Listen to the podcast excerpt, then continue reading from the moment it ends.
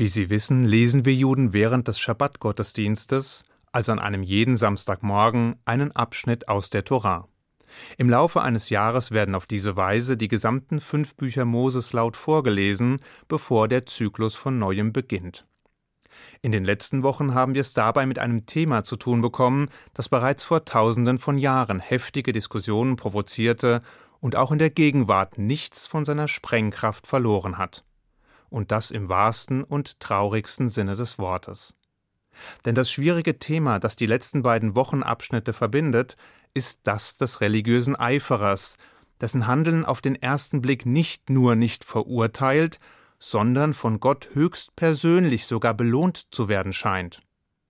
Gerade in der gegenwärtigen Situation, in der religiöse Fundamentalisten die Sicherheit und den Frieden zunehmend auch in Europa bedrohen können ungefilterte religiöse Texte wie sprachliches Gift wirken. Als abschreckendstes Beispiel kann der fundamentalistische und extremistische Islam gelten, dessen Anhänger den Koran nicht nur wortwörtlich und ohne das mäßigende Prisma unterschiedlicher Blickwinkel und Interpretationen begreifen, sondern dessen globale Anwendung auch kompromisslos und unter skrupelloser Gewaltanwendung vorantreiben. Der Terror des Islamischen Staates oder von Al-Qaida sind die zerstörerischen Früchte dieser pervertierten Ideologien. Doch was hat die Torah, was haben die Rabbiner zu diesem Thema zu sagen? Und was geschah in den maßgeblichen Abschnitten der jüdischen Bibel, die wir in den letzten Wochen gelesen und diskutiert haben? Der Text berichtet von einem Mann namens Pinchas, nach dem auch der Wochenabschnitt benannt wurde. Dieser Pinchas der Aarons Enkelsohn und damit auch mit Moses verwandt war, begegnet uns in einer Phase spirituellen und moralischen Verfalls des jüdischen Volkes. Einer Phase, in der die Israeliten begannen, sich dem Götzendienst zuzuwenden, und einer Phase, in der das Volk die Töchter von Moab, einem kleinen antiken Staat, umwarb. Von diesen Frauen heißt es, dass sie die Männer Israels nicht nur verführt hätten, sondern sie obendrein dazu verleitet hätten, ihren Göttern zu opfern und diese anzubeten.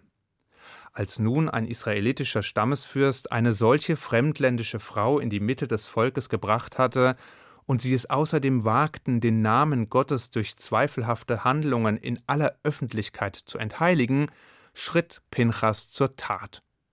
Er griff sich eine Lanze, folgte den beiden in ihr Zelt und tötete sie nacheinander. Hierauf heißt es in der Tora: Pinchas, Sohn des Eliaser, Sohn des Aaron des Priesters, hat meinen Grimm abgewendet von den Kindern Israel, indem er an meiner Stadt eiferte unter ihnen, dass ich nicht aufrieb die Kinder Israels in meinem Eifer. Drum sprich, ich gebe ihm meinen Bund des Friedens. Es sei ihm und seinen Nachkommen nach ihm der Bund des ewigen Priestertums dafür, dass er geeifert hat für seinen Gott und gesühnt hat die Kinder Israel. Auf den ersten Blick und im einfachen Sinn des Textes folgend scheint die Torah das Verhalten von Pinchas demnach positiv zu beurteilen. Denn sein Einschreiten für Gott und die Integrität des Volkes wird ja augenscheinlich mit zwei Bünden, nämlich dem des Friedens und dem des Priestertums belohnt. Aber kann das wirklich sein? Kann diese Erzählung der hebräischen Bibel tatsächlich als Blaupause für eine fundamentalistische Religionsausübung herhalten, selbst wenn diese letztlich aus noblen Absichten erfolgt oder auf eine lange Sicht einem guten Zweck dient? Kopfschmerzen und Unwohlsein bereiten diese Fragen nicht nur dem aufgeklärten und religionskritischen Geist. Denn schon vor mehr als 2000 Jahren haben die Kommentatoren der Heiligen Schrift damit begonnen, sich mit den Texten auseinanderzusetzen, sie heftig zu diskutieren und sie scharfsinnig und engagiert auszulegen. Und dabei haben sie genau die Fragen gestellt, die auch wir uns heute stellen.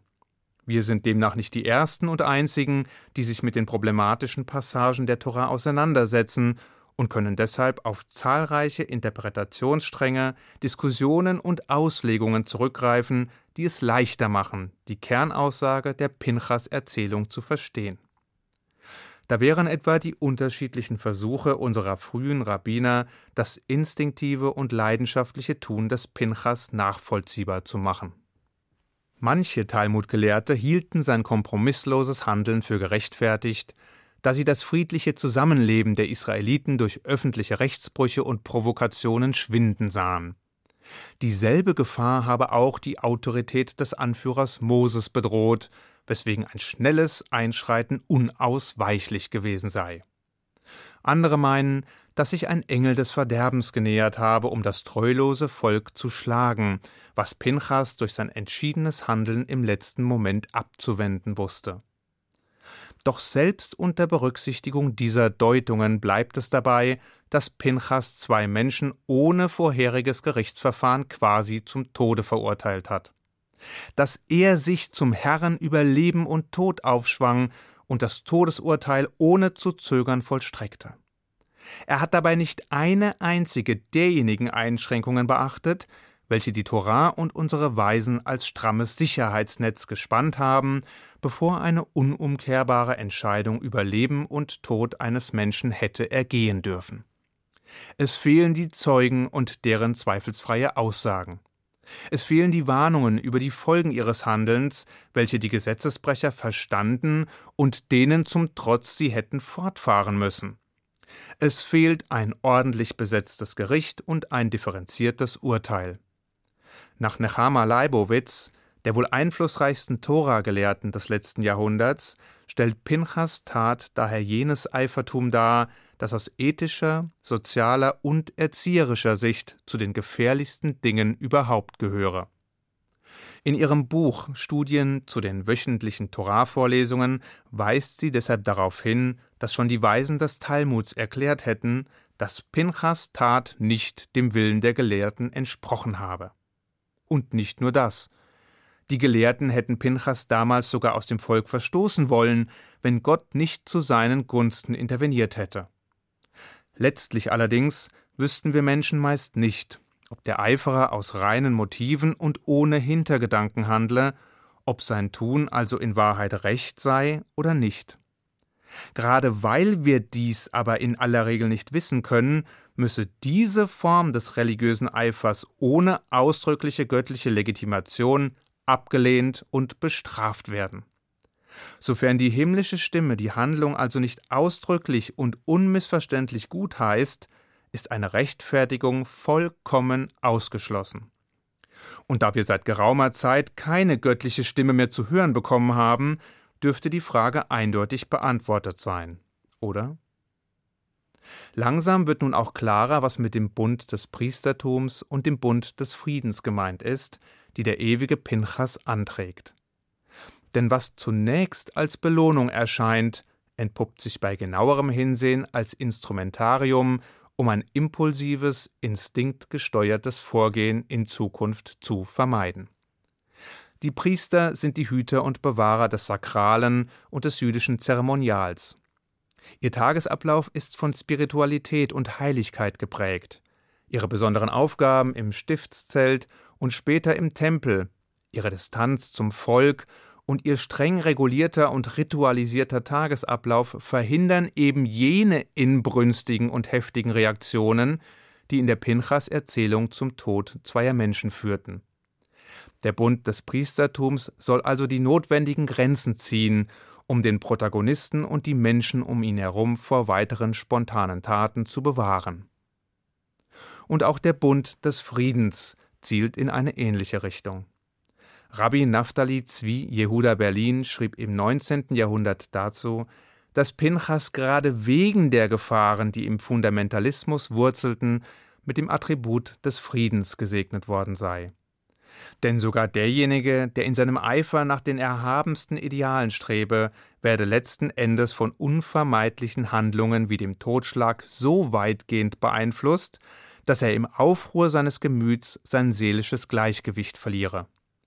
Nicht nur gefährde der ungezügelte Eifer die Gesellschaft, sondern der Eiferer selbst sei der Gefahr ausgesetzt, von der Glut des Fanatismus angesteckt zu werden und selber zu Schaden zu kommen. Den Segen des Friedens erhielt er also in der Hoffnung, dass er künftig nicht mehr so aufbrausend und wütend handeln würde, sprich, dass er stets seine Gemütsruhe und seine seelische Ausgeglichenheit bewahren möge. Hierin nun liegt die eigentliche Botschaft der Pinchas-Erzählung. Zwar wird der Protagonist aufgrund seiner womöglich wahrhaftigen Motive in diesem besonderen Fall von Gott nicht gestraft, doch gleichzeitig wird deutlich, dass dies nicht der Weg ist, den wir beschreiten dürfen, um die unzähligen Schwierigkeiten und Herausforderungen unseres Daseins zu bestreiten. Ausgeglichenheit und innerer Frieden, die Kraft des Arguments und die Macht des positiven Vorbilds sind die Mittel der Wahl, wenn es darum geht, die Welt behutsam zum Besseren zu verändern. Und das darf man selbst im Eifer des Gefechts niemals vergessen. Ich wünsche Ihnen einen friedlichen Schabbat. Shabbat Shalom.